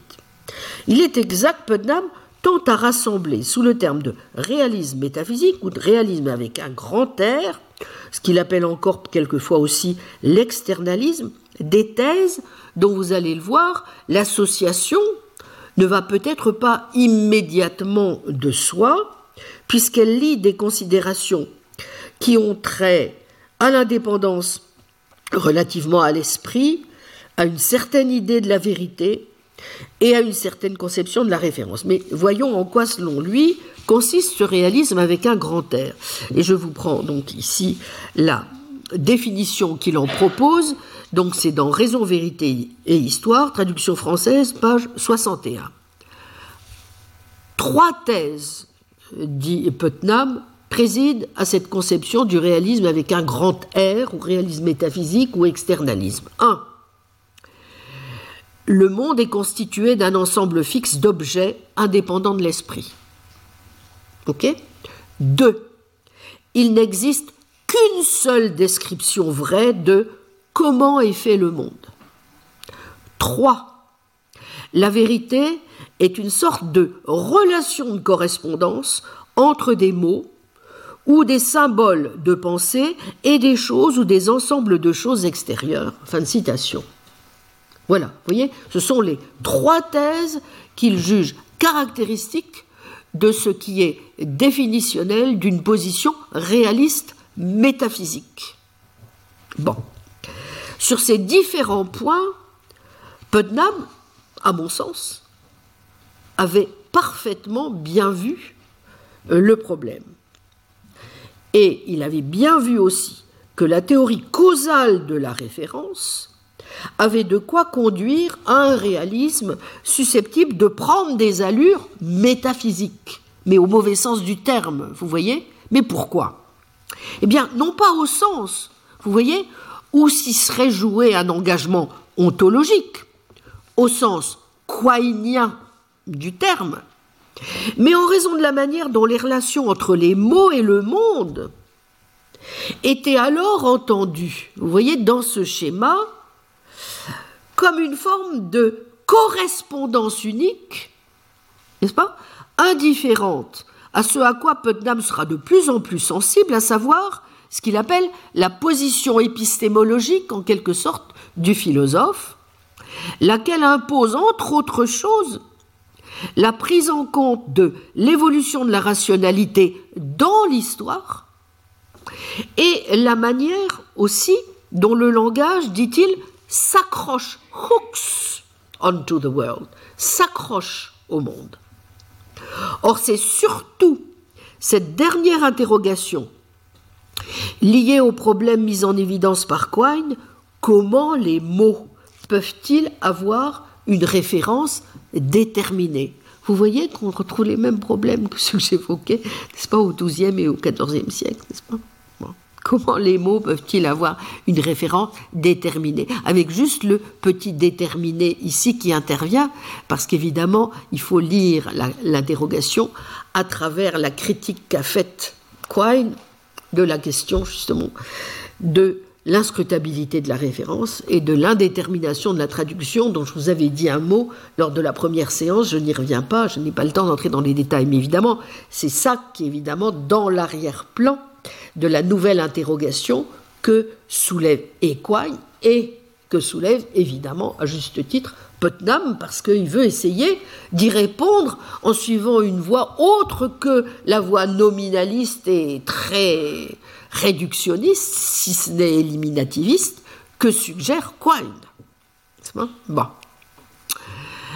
Eh bien, c'est surtout donc cette dernière interrogation qui va, dès 1972, bousculer les propres intuitions réalistes, métaphysiques et scientifiques d'un Putnam qui est encore séduit à l'époque, en bon élève du MIT, séduit par un modèle computationnel de l'esprit et par une interprétation physicaliste de la causalité.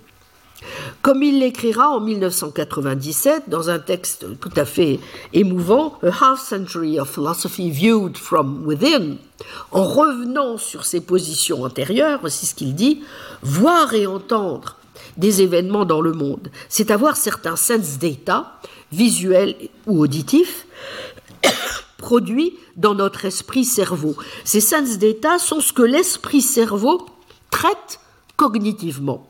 Les relations entre les tables et les chaises que nous percevons et les sense data se ramènent simplement à des impacts causaux sur la rétine et sur le tympan et à des signaux causaux venus de la rétine et du tympan vers les objets de la perception. Nos sense data sont en quelque sorte l'interface entre, vous voyez, nos processus cognitifs et le monde. Mais qu'est-ce que cela veut dire? De dire que ces expériences représentent des objets à l'extérieur de l'esprit ordinateur.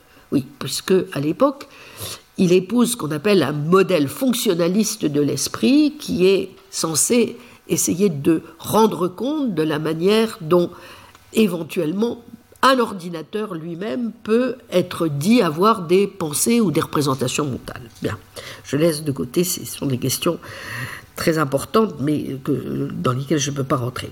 Alors, il dit qu'est-ce que cela peut bien vouloir dire que ces expériences représentent des objets à l'extérieur de l'esprit ordinateur? Sans doute peut-on comprendre comment l'esprit, conçu comme un ordinateur, peut comprendre une théorie scientifique. En d'autres termes, c'est l'utiliser comme un instrument de prédiction, mais comment peut-il comprendre une théorie scientifique de façon réaliste? C'est-à-dire comprendre que des termes comme atome, microbe, font référence à des choses réelles. Question que je posais depuis mon essai, ce que les théories ne sont pas. Vous vous souvenez, j'avais déjà parlé de ce point lorsque je vous avais expliqué que Putnam considérait qu'il était impossible de ne pas maintenir n'est-ce pas, euh, une certaine fixité de la référence, sans quoi c'est tout simplement notre compréhension de l'évolution des concepts scientifiques dont nous ne pourrions même pas une seconde euh, avoir la, première maîtrise. Voyez? Bon. Eh bien, c'est évidemment cette question qui continue de l'obséder. Or, que l'on accepte une théorie humienne, gestaltiste, fonctionnaliste des phénomènes mentaux, le problème reste entier. La théorie ne peut expliquer comment se fixe la correspondance entre un mot ou une représentation et quelque chose d'extérieur à l'esprit ou au cerveau? Peut-on donc raisonnablement continuer à soutenir ce qui est pourtant au cœur de la position réaliste, selon Putnam, à savoir que nos mots correspondent à des objets déterminés, étant entendu que par objet, on entend possédant une référence déterminée qui est indépendante du schème conceptuel. Realism and Reason, page 8-9.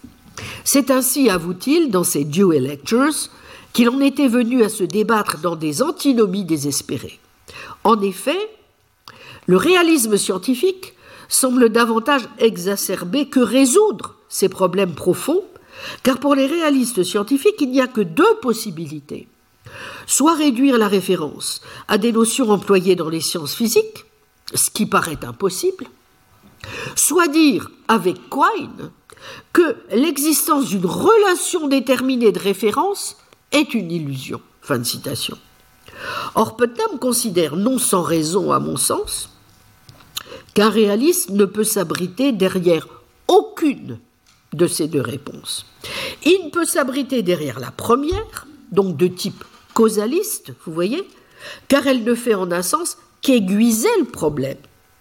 Prétendre que la référence, comme il le dit, est fixée par la causalité elle-même. C'est prendre la position que l'on occupe pour la position absolue. C'est ensuite revenir à un essentialisme médiéval, à l'idée que la nature elle-même détermine ce pourquoi nos mots sont mis, qu'une relation signe est inscrite dans la nature, retombée dans les espèces thomistes et autres. Dans le contexte du XXe siècle, Dire d'un ton pénétré Je crois que les connexions causales déterminent ce à quoi nos mots correspondent. C'est seulement dire que l'on croit en un je ne sais quoi qui résout notre problème on ne sait comment. Fin de citation, Realism and Reason, 1983, page 12. Par différents arguments, empruntés à la philosophie des mathématiques et à la théorie des modèles, Putnam a pris conscience, en effet, de la profondeur du problème du réalisme et a notamment acquis la conviction que s'il y a un fait décisif, a fact of the matter, permettant de dire quelle correspondance est la relation de référence entre les mots de ma théorie et tels ou tels éléments du monde, n'est-ce pas? Ce fait ne peut être établi simplement en faisant des prédictions et en les testant. Si A et B sont deux correspondances différentes, telles que cela ne ferait aucune différence quant à la vérité de n'importe quelle phrase dans n'importe quel monde possible, que A ou B soit la relation de référence, alors il est absolument impossible qu'aucun test empirique puisse déterminer si A ou B est la bonne relation. L'idée même de bonne relation menace de devenir désespérément métaphysique. Fin de citation, 1997, page 198. Si le réaliste veut donc être un réaliste métaphysique, s'il veut maintenir l'image de la relation de référence comme un, unique, deux, associé à une théorie vraie, unique, vous mettez des majuscules partout, on notera qu'il y a deux sortes d'unicité dans le réalisme métaphysique, n'est-ce pas? Unicité de la théorie vraie et unicité de la relation de référence. Et trois, radicalement non épistémique, au sens où même une théorie idéale peut être fausse sous la relation de référence. Il lui faut souligner que c'est quelque chose d'autre que des contraintes opérationnelles et théoriques qui choisissent la relation de référence.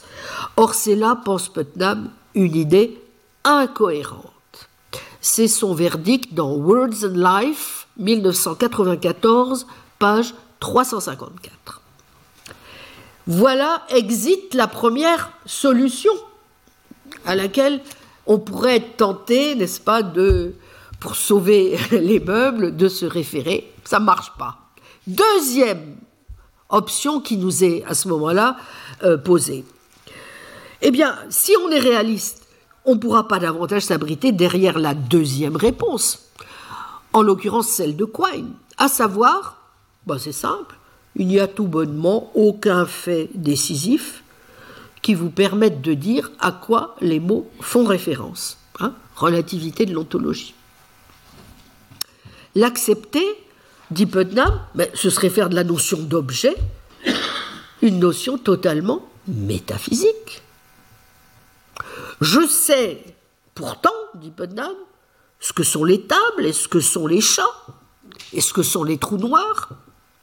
Mais que vais-je bien pouvoir faire de la notion d'un X qui est une table, ou un chat, ou un trou noir, ou le nombre 3, ou ta ta ta.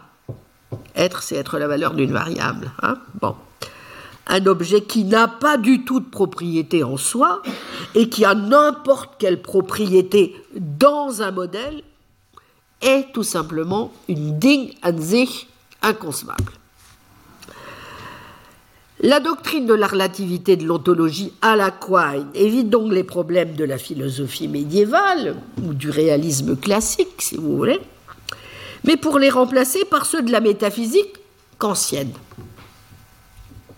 De plus, on ne peut accepter la doctrine pour des langages autres que le mien, la situation humaine est symétrique. Si les mots d'autres personnes n'ont pas de référence déterminée, alors les miens n'en ont pas non plus. À en croire Quine, lorsque je pense que je fais référence à mon chat Tabitha, il n'y a pas de fait décisif qui me permette de dire si mes mots désignent Tabitha ou l'univers entier, moi un chat moins le chat. Pursuit of Truth de Quine, 1990, je vous donne la référence dans la traduction française de 93, page 60. Mais il m'a toujours semblé, euh, commente Putnam, qu'une conception qui est si contraire au sentiment que nous avons d'être en contact intellectuel et perceptuel avec le monde ne peut pas être juste. Bon. Donc le rejet du positivisme scientiste s'accompagne, vous voyez finalement, aussi du rejet du réalisme métaphysique. Il faut abandonner la notion d'une correspondance particulière entre ce qui est à l'intérieur de l'esprit ou du cerveau, y compris le langage, et ce qui est à l'extérieur. Elle conduit à la fiction métaphysique d'un monde tout fait, avec des objets auto-identifiants, une structure inscrite, des essences ou autres. Mais il faut aussi renoncer à l'image modifiée de l'esprit ou du cerveau comme se contentant d'accepter tout un ensemble de correspondances différentes sans essayer d'en fixer une en particulier comme étant la correspondance entre le mot et l'objet. Car cela conduit à la fiction métaphysique d'un monde nouménal sans aucune relation déterminée avec le monde de notre expérience. Fin de citation. Le fait que la valeur de vérité de phrases entières soit fixée ne suffit pas à fixer la référence des constituants des phrases, partant des éléments de ce que nous appelons le langage de l'esprit, pénètre si profondément dans ce que nous appelons la réalité que le projet même qui consisterait à nous représenter comme des cartographes de quelque chose d'indépendant du langage est compromis dès le départ. Le réaliste métaphysique, surtout s'il s'appuie, comme c'est le plus souvent le cas, sur une interprétation physicaliste du monde, selon laquelle la relation de référence correcte est une relation physique que seule la physique peut décrire, s'abrite donc derrière une représentation magique du monde, puisqu'il en vient à doter la réalité physique d'un pouvoir cognitif ou de propriété mentale comme si, dans un univers d'objets à la fois indépendant de l'esprit et auto-identifiant, c'était le monde et non les penseurs qui triaient les choses en espèces. Raison, vérité et histoire, page 65. La relation de référence devient dès lors une sorte de métaphysique ineffable. Page 58. Tout ceci est l'indice d'un problème, vous voyez? L'indice aussi que le problème doit se situer à un niveau plus profond. Il doit résider dans le postulat commun à ces deux conceptions. Que nous comprenons des notions telles que fait référence à, correspond à, en associant ces notions à des objets platoniciens, des correspondances. Mais peut-on éviter ce postulat? Le problème, en tout cas, est isolé. Il appartiendra, au moins dans un premier temps, au réalisme interne que va euh, proposer Putnam de le résoudre, puis au réalisme pragmatiste qui essaiera de combiner le réalisme avec une conception un vérificationnisme modéré, euh, mais je n'entre pas évidemment à ce stade dans les détails. Mais vous voyez que la leçon, en tout cas, de cette critique est celle-ci. 1. Il ne peut pas y avoir des vérités totalement transcendantes à nos capacités de les reconnaître. 2. Il faut comprendre le lien existant entre la vérité la manière dont on utilise des mots, y compris l'acte de langage de l'assertion, et les notions, par exemple, ce que Putnam va thématiser, l'acceptabilité rationnelle et les conditions épistémiques suffisamment bonnes. C'est notamment quelque chose qui développera dans représentation et réalité, mais pas seulement. Tout l'enjeu, justement, de son itinéraire, d'un réalisme à un autre, sera à partir de là tâcher de maintenir, vous voyez, simultanément, et c'est pas facile, la fragilité de la distinction entre fait et valeur, et l'intuition tout aussi forte du réalisme. C'est-à-dire, le monde n'est pas réductible à ce que nous en faisons. Les dinosaures existaient avant que nous y pensions. Le monde n'est pas un produit, c'est le monde, tout simplement. Vous voyez, c'est des phrases de Putnam que je vous cite à la suite. Bon, alors, si pour des raisons que j'ai détaillées ailleurs, ni le réalisme interne ni le réalisme pragmatiste ou naturel ne constituent de réponse vraiment convaincante aux problèmes posés, il me semble en tout cas, vous voyez, que le problème a été bien identifié, euh, comme c'est souvent le cas chez Putnam, mais aussi chez les philosophes attentifs, aujourd'hui encore, au mirage, n'est-ce pas, que peuvent provoquer certaines de nos représentations sur le langage et sur les liens entre nos concepts et les mots que nous employons pour nous accrocher au monde. Et je crois que cela nous donne bien une obligation, celle de ne jamais sous-estimer la dimension sémantique du problème et d'intégrer les questions qu'elle soulève, relatives notamment aux problèmes de contenu étroit, large, conceptuel, non conceptuel de nos représentations, dans la conception du réalisme que nous cherchons à consolider. Alors vous voyez qu'évidemment, c'est là une idée qui n'est évidemment ni une idée propre à Putnam, ni une idée vraiment nouvelle, comme vous en aura, je l'espère, convaincu le petit périple que nous avons effectué à travers l'Antiquité et le Moyen Âge. Que les signes eux-mêmes ne désignent pas intrinsèquement quelque chose, et d'ailleurs l'un des enseignements notoires pour ceux d'entre vous qui le connaissent un peu, de Wittgenstein, dans les investigations philosophiques. C'était aussi celui donc du métaphysicien Peirce, n'est-ce pas euh, Et euh, c'est évidemment quelque chose d'extrêmement important dont il faut conserver l'héritage. Souvenez-vous de ce qu'écrivait Wittgenstein. Je vois une image représentant un vieil homme remontant le long d'une pente, appuyé sur un bâton. Mais qu'est-ce qui m'empêche de penser qu'il est en train de la redescendre? Tant que je n'ai pas la règle, l'image reste ambiguë. Si j'énonce la proposition, l'homme remonte la pente, je supprime l'ambiguïté. Pas si je me contente de le dessiner. En d'autres termes, même un système de représentation vaste et complexe, verbal et visuel, n'a pas de rapport intrinsèque, vous voyez, incorporé, magique avec ce qu'il représente, un rapport qui serait indépendant de la façon dont il a été produit et de ce que sont les dispositions du locuteur ou du penseur. Et cela reste vrai que le système de représentation, les mots, les images, soient physiquement réalisés, hein, les mots étant écrits ou prononcés, les images étant des images physiques, ou qu'ils soient seulement réalisés dans la pensée. Les images mentales et les mots pensés ne représentent pas intrinsèquement, autrement dit, ce dont ils sont la représentation. Supposer le contraire, bien c'est tout simplement souscrire à une image ou à une théorie magique de la référence. Conclusion. Eh bien, c'est exactement ce type de théorie magique, n'est-ce pas, qui est à l'origine de bon nombre des mirages qui ont encombré le débat classique en métaphysique sur les universaux et les discussions vives qui ont opposé et continuent d'opposer dans la philosophie contemporaine réaliste et nominaliste. Peirce l'avait parfaitement bien vu. Et du reste, dans son esprit, s'il avait envisagé quelque chose qu'il appelait le pragmatisme, c'est parce que justement le pragmatisme était censé permettre de résister à ce type de mirage, vous voyez?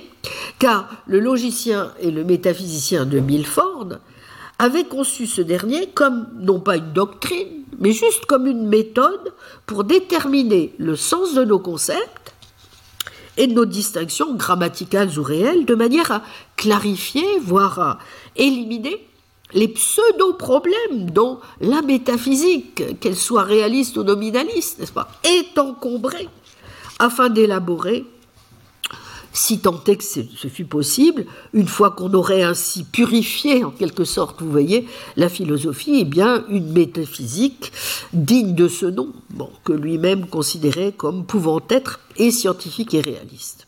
Bon, en tout cas, est-il besoin de le rappeler, c'est aussi, euh, vous le savez, depuis toujours mon objectif en métaphysique. Or, parmi les mirages qui obscurcissent bon nombre de positions réalistes aujourd'hui et contre lesquelles les philosophes médiévaux étaient pour leur part mieux protégés, nous l'avons vu, en tout cas j'ai essayé de vous le montrer, eh bien, il y avait justement, et il y a toujours, un grossier malentendu ancien et des plus tenaces. C'est celui qui consiste à croire, autre version du réalisme métaphysique, et bien justement, que la querelle des universaux. A quoi que ce soit à voir avec des idées platoniciennes. Il est étrange qu'on en soit souvent encore là, quand on se rappelle, pour reprendre les termes mêmes de Peirce en 1871, je le cite, qu'il ne serait venu à l'esprit d'aucun éminent réaliste du XIIIe ou du XIVe siècle de soutenir qu'un universel est ce qu'en français on appellerait une chose? Pour n'importe quel scolastique qui connaît simplement son Aristote, il va de soi que la définition même d'universel suppose qu'il soit de la même nature générique qu'un mot, à savoir ceci, quod natum aptum est predicari de pluribus. De même, aucun scolastique ne considérerait qu'un universel en soi est réel. Ou du moins, si certains pouvaient le penser, ce n'est pas en cela que consistait leur réalisme. Ce qu'il voulait dire, c'est que, je cite Peirce, ce que le mot signifie par opposition à ce que on peut en dire vraiment, est réel. Fin de citation. Gardez bien cela, s'il vous plaît, à l'esprit. Il importe donc ô combien de se souvenir de cette leçon médiévale. N'importe qui, écrivait Peirce, peut penser que le est un mot français. Vous vous souvenez des deux mots que j'ai de Armstrong que j'ai collés au début du cours? Le, le.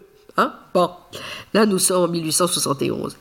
N'importe qui peut penser que le est un mot français. C'est pas cela qui fera de lui un réaliste. En revanche, que le mot dur soit lui-même réel ou pas. S'il pense que la propriété, le caractère, le prédicat dureté n'est pas une invention des hommes, comme l'est le mot, mais se trouve réellement et vraiment dans les choses dures, et unique en elles toutes, sous la description d'une habitude, d'une disposition ou d'un comportement, alors oui, il est réaliste. Fin de citation. Il est donc clair, vous voyez, que pour des esprits comme Peirce ou encore comme Putnam, et sans doute leurs inclinations aristotéliciennes à tous les deux n'y sont-elles pas pour rien, toute définition correcte du réalisme et de l'universel passera d'abord, et c'est bien sûr aussi ce que je crois, par une opposition au réalisme métaphysique ou platoniste. Comme les scolastiques n'ont cessé en effet de le répéter, le problème métaphysique majeur, qui prendra vite le nom de problème des universaux, n'est pas celui de savoir s'il existe des universaux en dehors de nos idées ou de nos mots.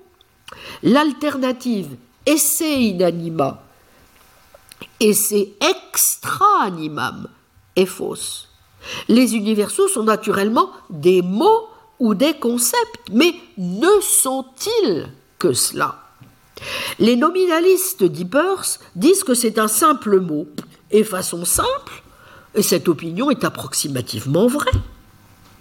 Ce qui oppose donc en premier lieu les réalistes et les nominalistes, vous voyez, c'est la question du fundamentum universalitatis. Toute autre conception n'est qu'une caricature de la pensée scolastique.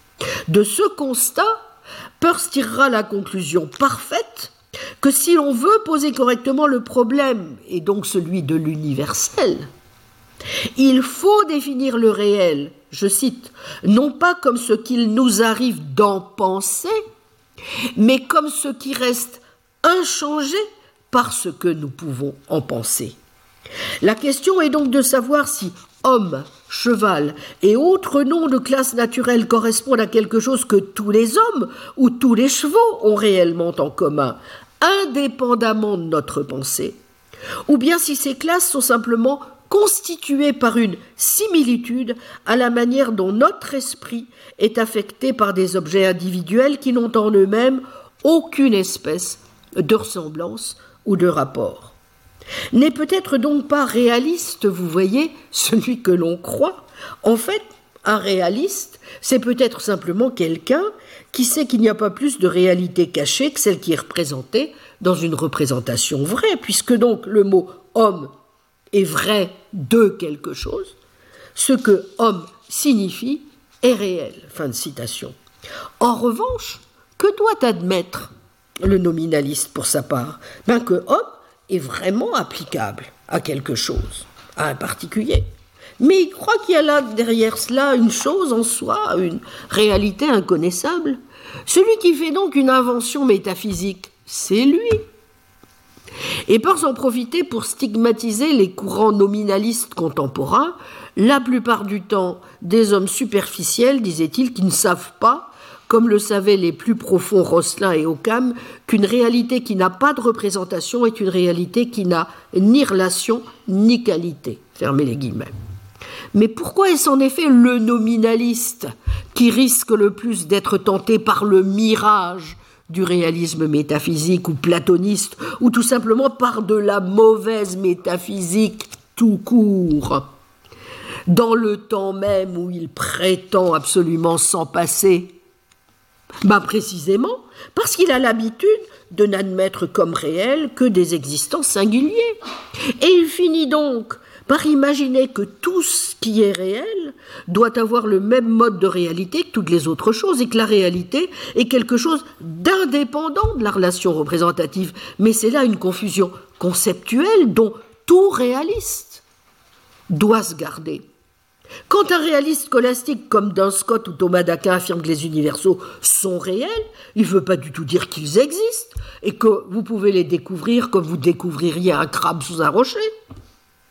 Si vous voulez éviter des fictions métaphysiques, un vrai réaliste, eh bien, c'est quelqu'un qui devra prendre soin de distinguer d'une part ben, ce qui relève justement catégoriellement, on pourrait dire, de l'existence, donc ce qui est de l'ordre en quelque sorte de la réaction à l'environnement, hein, qui est le mode d'être de l'individu. Et d'autre part, la réalité, qui, elle, relève de euh, dans le jargon persien, je dirais de la troisième catégorie, celle de l'intelligence, du sens, qui est le mode d'être à proprement parler des universaux, parce que c'est le mode d'être de l'intelligence et du sens. Bon, l'existence, c'est sûrement un aspect crucial dont doit rendre compte tout réaliste, mais elle n'est pas le tout de la réalité. Vous pouvez déjà en mesurer l'incidence pour la réflexion, d'ailleurs en philosophie des sciences, S'agissant par exemple de la question de savoir si le fait que vous ayez à recourir à des inobservables va constituer vraiment un problème pour vous en tant que réaliste. À l'évidence, non. Tout réalisme bien conçu est donc nécessairement à penser d'abord comme un réalisme sémantique et épistémique qui doit s'opposer au platonisme nominaliste. Vous voyez un peu cette apparente oxymore qui s'obstine à concevoir l'existence de choses indépendamment de toute relation à la conception qu'on a l'esprit. À l'inverse, le réalisme d'inspiration, donc vous voyez scolastique, refusera d'introduire des entités universelles ou singulières qui soient totalement indépendantes de la pensée et de la signification. Le fond des arguments nominalistes se rapporte à une res extra animam, tandis que le réaliste défend sa position en assumant simplement que l'objet immédiat de la pensée dans un jugement vrai est réel. Et cela veut donc dire, vous voyez, qu'il y a de fortes chances pour que vous puissiez souvent englober dans une seule et même parenthèse conceptualiste, nominaliste et réaliste, si c'est ainsi qu'il considère que doit être posé, n'est-ce pas, le problème de ce en quoi consiste l'universel et de la manière dont il s'imagine qu'on doit chercher à en euh, déterminer la réalité. Mais j'en dirai donc un petit peu plus la semaine prochaine. Je vous remercie. Retrouvez tous les contenus du Collège de France sur www.colège-2-france.fr.